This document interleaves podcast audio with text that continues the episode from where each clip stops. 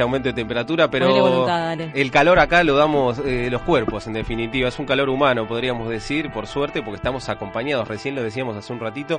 Hoy es lunes y es un momento de, disfrute esperado, en definitiva, porque tenemos acá a las compañeras del espacio eh, del Olimpo, así que bienvenidas. Vamos a darle la bienvenida a Magdalena Oesterheld. Hola, Magda. Hola, ¿qué tal? Buen día. A ver, ahora vamos a ir Mientras vamos, claro, es como una prueba de sonido esto, ustedes ven cómo es. En vivo y en directo. Cecilia, ah, claro, no me están escuchando. Y eh, Maru Mendizábal.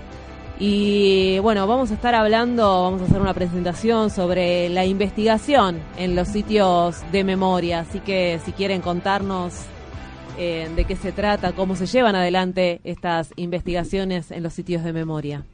Bueno, dale. Eh, bueno, yo soy Magdalena y estoy acá con mis dos compañeras, como decía la Colo. Eh, muchas gracias por invitarnos. Y lo que habíamos pensado para la columna de hoy era hacer como un pantallazo general de lo que se hace desde el área de investigación para después en futuras columnas por ahí desarrollar nuestros distintos proyectos. Eh, entonces lo que decidimos fue dividirnos en tres ejes y el primero me toca a mí y tiene que ver con lo que es el patrimonio. Nosotras investigamos en el sitio de memoria el Ex Olimpo, que como varios saben fue un centro clandestino durante la dictadura y hoy es un sitio de memoria. O sea, es un lugar emblemático de nuestro pasado. Y pensaba tocar este tema em, trayendo una anécdota que nos pasó el viernes pasado, que fue en una entrevista que hicimos acá con las compañeras a dos vecinas que habían participado de la expropiación del Olimpo para pensar este concepto del patrimonio y de lo que significa que un espacio sea hoy un patrimonio. Sí, es muy interesante eso. Eh, lo que la vecina nos, nos contaba cuando fue una entrevista muy larga. Recordemos que eh, el testimonio de vecinos, de vecinas, fue fundamental también ¿no? para la reconstrucción de, de, todo lo que simbolizó eh, este espacio. Estas anécdotas, estas historias que nos fueron acercando fueron también parte fundamental de la construcción de la historia. Sí, ahora vamos a comentar un poco, digamos, el sentido de justamente del tipo de investigación que realizamos acá. Eh, y bueno, y también que tuvo este, objetivos fundamentales eh, a partir de la recuperación de lo que fue y siempre en relación con el territorio, con la sociedad, con obviamente con los sobrevivientes familiares. Eh, hay una investigación que es siempre en relación con la comunidad, pero justamente, digamos, eh, la parte material que ahora está contando Magda es también fundamental, ¿no? El tema de, lo que significa este patrimonio y las relaciones que se establecen a partir de eso y bueno, esta anécdota que ahora nos cuenta está, está buenísima. Lo que nos decía la vecina fue, o sea, hablamos de muchos temas, pero entre las preguntas que le hicimos fue por la relación que había en el momento de la denuncia por la expropiación del Olimpo con la policía que estaba acá desde, digamos, después de la dictadura, por más que el Olimpo dejó de funcionar como centro clandestino, el predio siguió en manos de la policía. Y lo que nos llamó la atención de la respuesta que nos dio la, compañera fue que la policía decía que el Olimpo ellos le iban a defender porque era su monumento. Y, y, ahí entonces fue como que nos quedamos pensando después de la entrevista y hablándolo después esta idea de que es fundamental en el área de investigación y en todas las áreas del Olimpo, esta idea de llenar de significado el Olimpo y pensar que no, no alcanza con que un espacio sea declarado un patrimonio para que se terminen las luchas que lo atraviesan. Y en ese sentido, bueno, por suerte no sabemos lo que hubiese sido el Olimpo como patrimonio, monumento de la Policía Federal, sabemos lo que es el, el Olimpo hoy y que para nosotras es parte de nuestra identidad, parte de nuestra historia y es parte de los objetivos que tenemos como área y como sitio dejar eso bien en claro y, sabemos que por ahí muchas veces puede ser un patrimonio que no sé, es hostil, incómodo, pero justamente es lo mismo que nos hace que pueda ser un espacio de reflexión. Entonces, bueno, eso. Sí, em, en este sentido, em, digamos, después eh, vamos a profundizar quizás un poquito más en, en, en lo que significa la, la, construcción de saberes sobre, sobre este espacio eh, conflictivo, eh, tenso.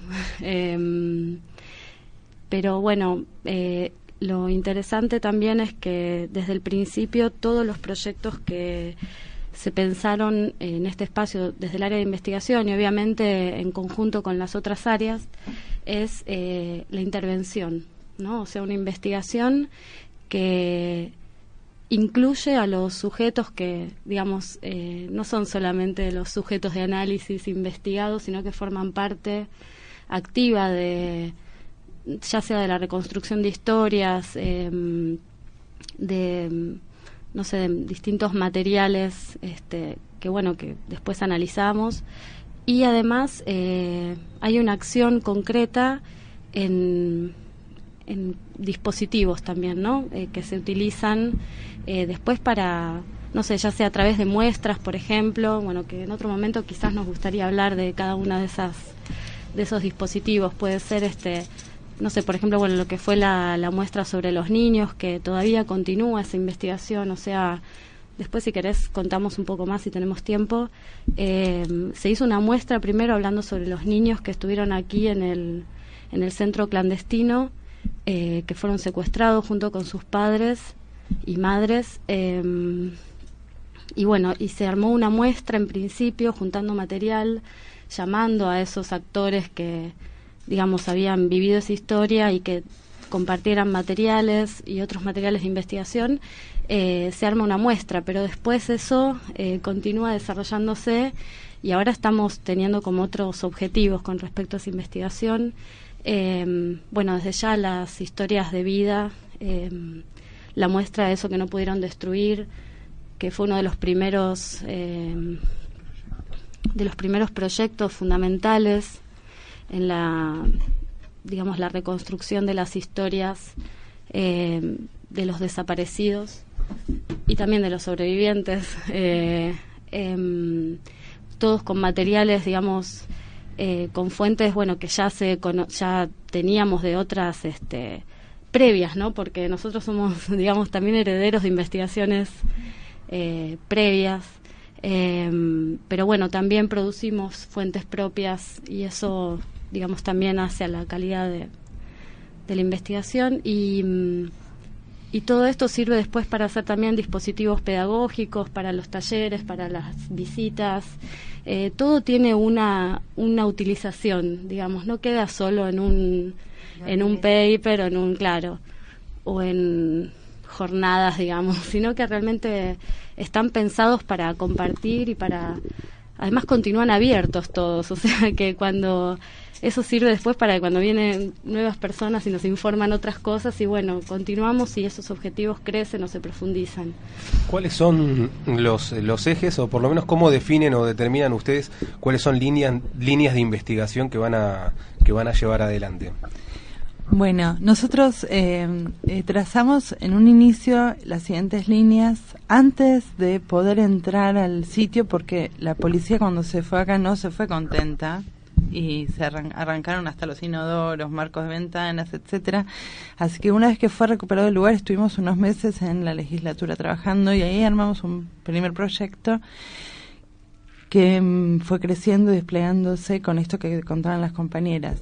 Eh, las líneas eran eh, reconstruir el funcionamiento del centro clandestino de detención, quiénes habían sido los detenidos desaparecidos aquí, quiénes eran los sobrevivientes, quiénes eran los perpetradores, la biografía del lugar, eh, las experiencias de los vecinos. Y sobre, sobre esas líneas empezamos a trazar los objetivos de, de laburo, Nada de eso podría haberlo hecho ni una, ni dos, ni tres personas. Fuimos muchos a lo largo de los años tomando cada uno de esos proyectos en la medida de lo posible.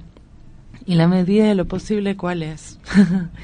Eh, primero, con la premisa eh, de que esta, este patrimonio, como decía Magda, está en disputa, no había tiempo para no hacer las cosas, había que hacer las cosas. Entonces, eh, tomamos las, entrevistas anteriores, los testimonios, pero también las investigaciones que habían hecho los sobrevivientes para dar cuenta de todo esto en sede judicial y para denunciar eh, frente a los contextos de impunidad que había habido durante 30 años en nuestro país. Y con ese primer acervo empezamos a reconstruir.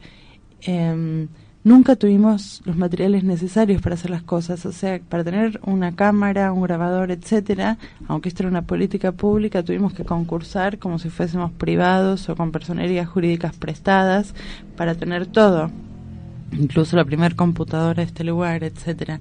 ¿Eso qué significa? Que para poder hacer estos trabajos de investigación no teníamos ni siquiera contratos relacionados con eso, eran multitask, como dicen ahora, viste, multitodo. Los contratos, eras, eh, realizabas visitas, administrabas el lugar, comprabas papel higiénico y bueno, entonces esos objetivos los fuimos teniendo y en la medida de lo posible fuimos avanzando.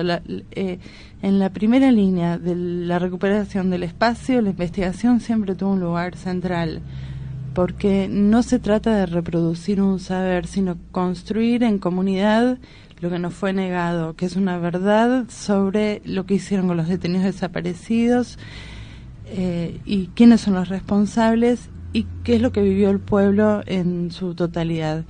Y con esas premisas que fueron muy, muy asusadas, se dice, eh, muy, muy... Eh, queridas por los sobrevivientes y por los miembros de la mesa de trabajo y consenso, etcétera, nosotros fuimos articulando con ellos. Por eso Ceci dice, esto nosotros nos gusta decir ahora con, con ellas dos que esto es una investigación situada, no porque es un sitio, sí, y, y, no estamos en estado de sitio, sino es situada en términos de contexto, sí. Todas estas investigaciones salen de una voluntad del lugar o están propuestas desde un Estado que tendría que ser, ¿no? Eh, Lo que pasa es que los trabajadores del Estado ya hace tiempo que decimos que el Estado somos nosotros. o sea, la política pública. Mini Luis XIV, digamos. escúchame, claro, nosotros, eh, el soberano es el pueblo, pero el Estado somos nosotros. Eh, entonces, eh, en el decreto. está respondida igual la pregunta. en el decreto en el decreto eh, el convenio que hicieron Néstor Kirchner con Aníbal Ibarra para la recuperación de este lugar los grandes trazos de qué hacer en este sitio igual que en la Perla y en la ESMA estaban dichos. Lo único que una un nivel tan alto y abstracto eh, de una política pública necesita muchas operacionalizaciones hasta llevarse adelante en la práctica. No, pero pregunto porque también depende de la suerte de que el laburante que cae acá eh, tenga eh, la cabeza para llevar adelante lo que hay que llevar adelante. Entre la suerte y también nosotros había una cosa generacional no entraba eh, en términos no no en los que estábamos en la secretaría no por mis caras Maru en eh, términos generacionales nosotros habíamos salido de, sociales y, y o de filo también y pero también hemos sido atravesados por el 2001, por la recuperación de las fábricas, por un montón de cuestiones que habían puesto en crisis cierta noción de un saber académico, letrado, eh, alejado de las prácticas de, del pueblo. Está estaba en crisis en este momento. Yo creo que ahora se volvió a, acomodar muy ortodoxamente, pero en ese momento nosotros también estábamos vapuleados lo suficiente como para aprender un montón de cosas. El otro día decimos de Foucault a Freire. O sea, la idea es saber de Foucault, que el, el, el saber casi extractivo de vigilar y castigar, a entender un saber que se construye con el otro, que el otro nunca está despojado de conocimiento. Y fue hermoso para En realidad aprendemos más nosotros que nadie con todo esto. Eso, ya que estamos para generalizar un poco parte de ese conocimiento, digo, ¿qué herramientas o sea, contaban con alguna, con todas estas herramientas teóricas y, en qué cosas eh, se dieron cuenta que tenían que empezar a generar ustedes porque había un hueco a nivel también eh, teórico. Eh, justamente eso quería agregar porque vos decías con la suerte de, eh, sí, en realidad, eh, obviamente por nuestras disciplinas hay una mirada social, digamos, nada de lo que hay acá o de lo que propone el área de investigación es una obviedad o está, a veces lo decimos, no es que está escrito en un manual de qué se tiene que hacer en un sitio de memoria. Hoy vinimos a hablar de lo que hacemos acá en Olimpo porque es, digamos, lo que, lo que podemos, ¿no? Pero yo eh, quería agregar a esto, por ejemplo, en el 2008, cuando se hizo la investigación eh, acerca de los vecinos, eh, se armó una encuesta, una encuesta y se utilizó, digamos, se, recorrieron tres manzanas, tres cordones de, de manzanas alrededor de este predio. Eh, bueno, se definieron tres ejes, ¿no? De, eh, acerca del pasado de, y de la actualidad del predio y de qué querían los vecinos que se hiciera. Eh, y después, bueno, se, se analizó toda esa encuesta con herramientas metodológicas de las ciencias sociales. Pero la curiosidad partió de los sobrevivientes. ¿Qué, pensa, ¿Qué pasaría con los vecinos que, si nosotros veíamos que había edificios, qué pasaría del otro lado? Si nosotros escuchábamos los ruidos de la afuera, ¿escucharían del otro lado también? Digo, eso partió de una, una pregunta eh, de la experiencia esa. Y, y, yo en particular que me recibí con ese trabajo después de dejar durante un tiempo la carrera de sociología porque eh, eso, no quería investigar y que quedara un paper en una biblioteca, eh, para mí fue eh, participar de ese proyecto fue darle algo a, a un territorio. o sea, no lo digo a nivel personal, sino de haber formado parte, o sea, todas esas herramientas que habíamos aprendido, aplicarlas en, en un conocimiento. Y hoy esa investigación que nos dio tela para cortar durante muchísimo tiempo, porque son datos impresionantes los que se lograron. Bueno, después hicieron entrevistas en profundidad, digo, todas las herramientas de, de la investigación en ciencias sociales eh, nos sirvieron para, para un montón de cosas, para aplicarlas en, esto, en los recorridos, en las visitas, en hoy para continuar con el proyecto de lo que fue la recuperación del espacio, eh, para también para trabajar con la mesa de trabajo y consenso sobre esos, digamos, eh, recuperar esos objetivos iniciales y seguir este, desarrollándolos. no sé si eso más o menos responde. Sí, sí, obviamente. Eh, estamos, recordemos, estamos conversando acá con eh, integrantes del área de investigación acá del ex Olimpo y esta es la primera ¿no? visita que nos van a hacer, espero. ¿no? Tenemos ese compromiso. claro, porque hay mil preguntas también y mil preguntas vinculadas a investigaciones concretas que, vamos a ir desarrollando a lo largo del año.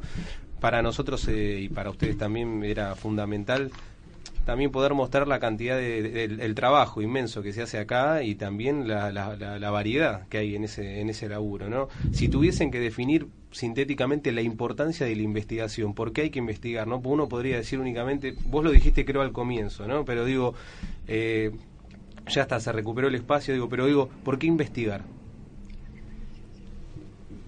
Alguien, acá se están repartiendo, alguien se hace cargo de la respuesta. A ver, nosotros, no es retórico. Eh, la construcción del sujeto crítico que nosotros consideramos tiene que formar parte de la reconstrucción del lazo social que fue destruido por el genocidio, requiere de nosotros un constante movimiento de salir de, de, nuestros prejuicios, presupuestos y pseudo saberes establecidos, porque lo que existe es una experiencia y la experiencia se mueve en el tiempo y, en, los sujetos nos transformamos a partir de ella. Entonces no es lo mismo lo que los vecinos nos dijeron hace 15 años que lo que nos pueden decir ahora. Es muy petulante pensar que porque esa investigación se hizo ya sabemos lo que pasó. No, pasan otras cosas. La memoria es un territorio de disputa y nosotros nos paramos en esa disputa. Decimos que esto es un patrimonio de nuestro país, de nuestro pueblo, y es un patrimonio del conflicto. Damos cuenta del conflicto que quiere ser negado hoy.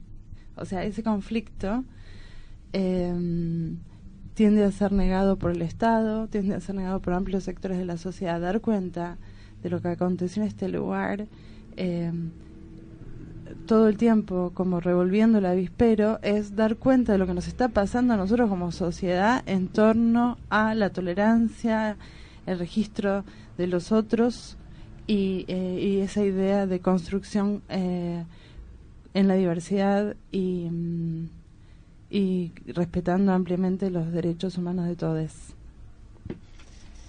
Maru, Ceci y, Magda, tenemos que entregar el, el, el, programa. Un chiquitito, a ver, dale, chiquito, chiquito, ya están las compas escuchando nuestras voces. agregar una sola cosa que suena un poco chivo, pero tiene que ver con lo que preguntabas recién. Y es que tampoco nosotros pensamos que lo que produce producimos desde el Olimpo nos pertenece. Eh, tenemos un archivo que está abierto tenemos un montón de entrevistas y un montón de documentos que en su mayoría eh, están autorizados como para poder ser oídos y que eso también nos parece importante y que es muy diferente por ahí cuando uno investiga desde una política pública, tener esa responsabilidad, que quede el material para futuras interpretaciones, lecturas, trabajos. Así que eso. Bien, fue el, chivo más, eh, creo, productivo que hemos escuchado hace bastante tiempo. Así que, bueno, mil gracias acá por, por haber estado. Y con el compromiso de volver. Sí, ya las comprometemos a una